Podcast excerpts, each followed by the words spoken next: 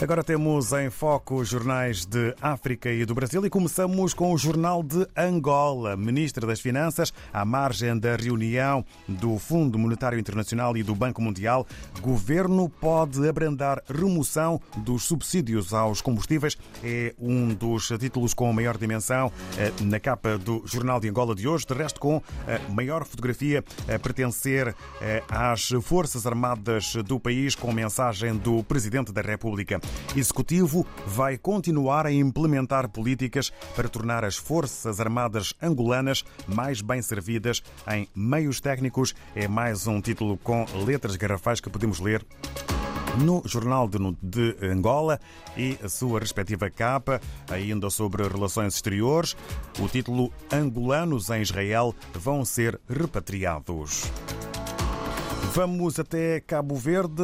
Segundo a publicação A Semana, Casa da Morna pretende promover produto turístico de excelência em Cabo Verde. E um outro título, diretor do Serviço Psiquiátrico defende criação de ala na cadeia central da praia para doentes judiciais. Em São Tomé e Príncipe, segundo a agência STP Press, Felipe Nascimento, galardoado em Portugal com Prémio Mérito Lusófono 2023, é um título eh, que eh, marca a imprensa são tomense no dia de hoje. Na Guiné-Bissau, segundo o Democrata, podemos ler jovem detido pela PJ com mais de 100 passaportes e recibos da Embaixada de Portugal. E um outro título que marca a atualidade, Sissoko nomeia Lesmes Monteiro e Maria do Céu Silva Monteiro, membros do Conselho de Estado. No Brasil, olhamos para o jornal O Globo sobre o conflito em Israel. Brasileiro morto em ataque do Hamas chegou a postar vídeo de dentro de um bunker. A informação da morte foi confirmada ao Globo pela tia do jovem na noite de segunda-feira. Um outro título marca a imprensa brasileira hoje. Bolsonaristas tinham data limite para golpe contra Lula. Apontam investigações da Polícia Federal. Ainda em destaque.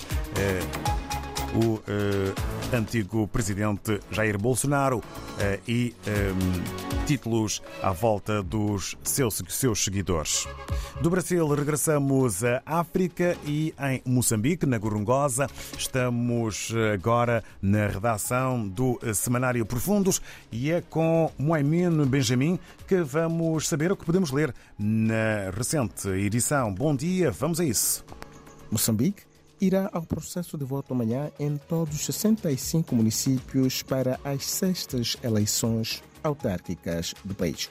Espera-se o processo decorra sem problemas para fazer valer o sentido da democracia.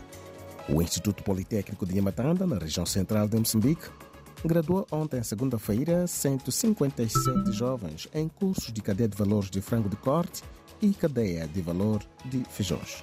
O sucesso não é obra do acaso, por vias disso, a coragem e determinação são um dos pilares, desafiou o administrador do distrito de Yamatanda, da Muçulmane, fazendo com que os graduados reflitam em torno das famílias e o desenvolvimento do país por iniciativas locais.